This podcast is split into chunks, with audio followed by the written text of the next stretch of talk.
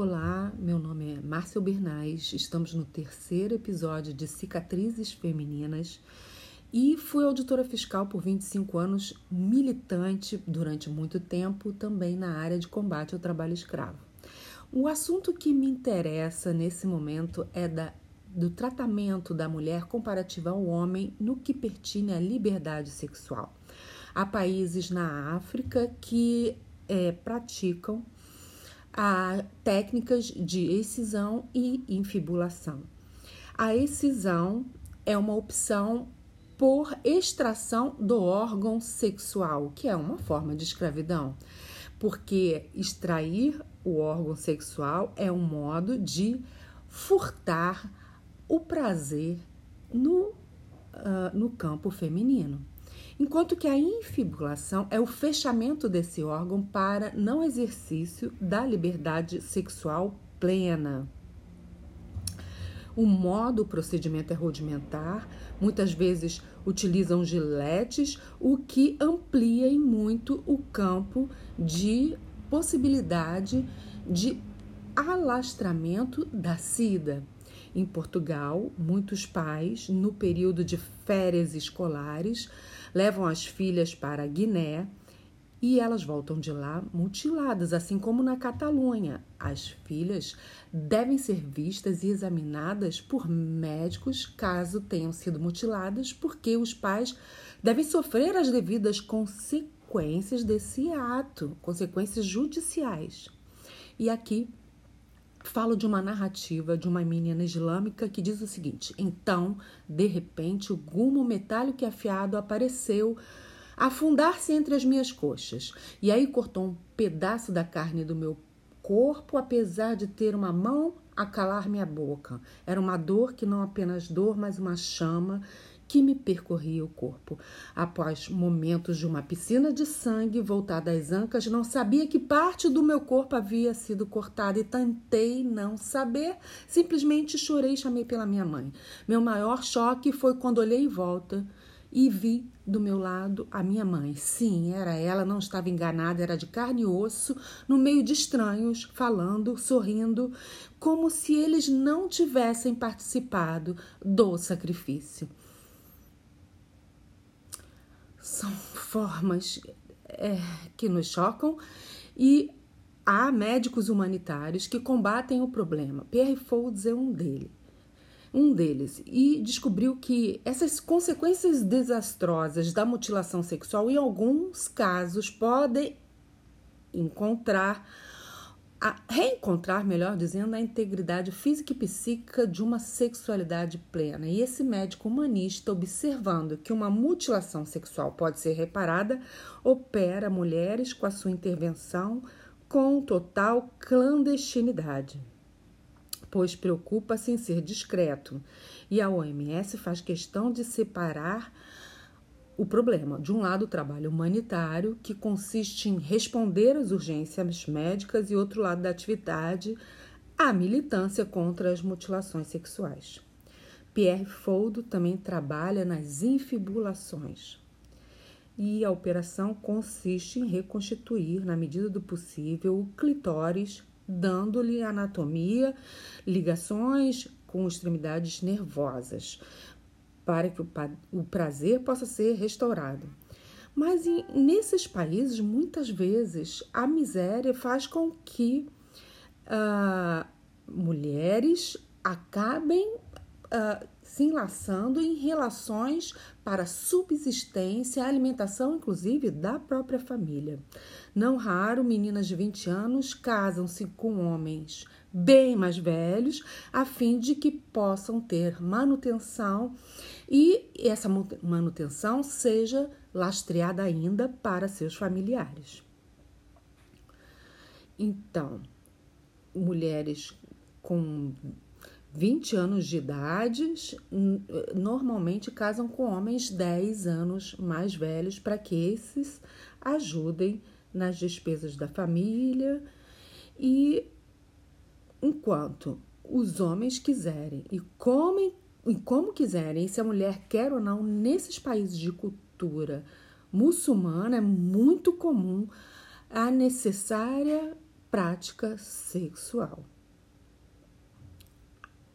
A mulher que à noite se recusa a ter relações com o marido é uma mulher condenada com muito gravame.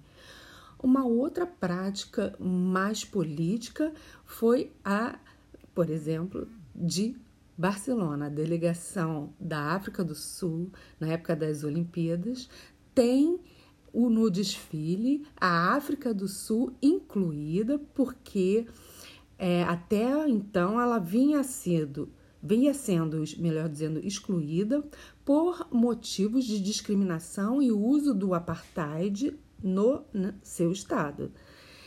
Então, qualquer motivo religioso, político, exclusivo, de política incompatível com a pertença ao movimento olímpico pode ser sujeita a punições. E com base nessa carta, a África do Sul, por praticar o apartheid racial, é excluída dos Jogos. Mas em Barcelona, em 92, um outro conflito toma a forma de todas as delegações, porque 35 eram constituídas apenas por homens, e o COI toma a iniciativa de fazer preceder a marcha das equipes com uma atleta espanhola com o estandarte de cada país.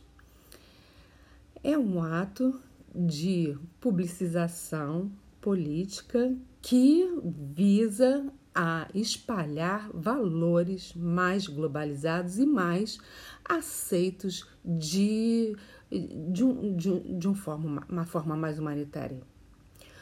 Outra solução possível a esses problemas é a do aborto e como é considerado no mundo. Bem, há uma hipocrisia muito grande, mas em 1970 a maioria dos países europeus adotou a primeira lei legalizando a IVG, interrupção voluntária da gravidez, em alguns casos com é, é liberalidade. A Grã-Bretanha é um deles, Finlândia, Dinamarca, Áustria, Chipre, França e Suécia, salvo engano, Grécia, Grécia, Itália, Luxemburgo, Holanda Portugal e Espanha em 84 e 85, República Tcheca, na época, Bélgica e Eslováquia. No entanto, o problema continua a ser nas estatísticas que apontam para 20 a 30 milhões de VGs praticados legalmente todos os anos e 20 milhões de VGs clandestinos em condições perigosas para as mulheres que contribuem para taxas inaceitáveis de mortalidade.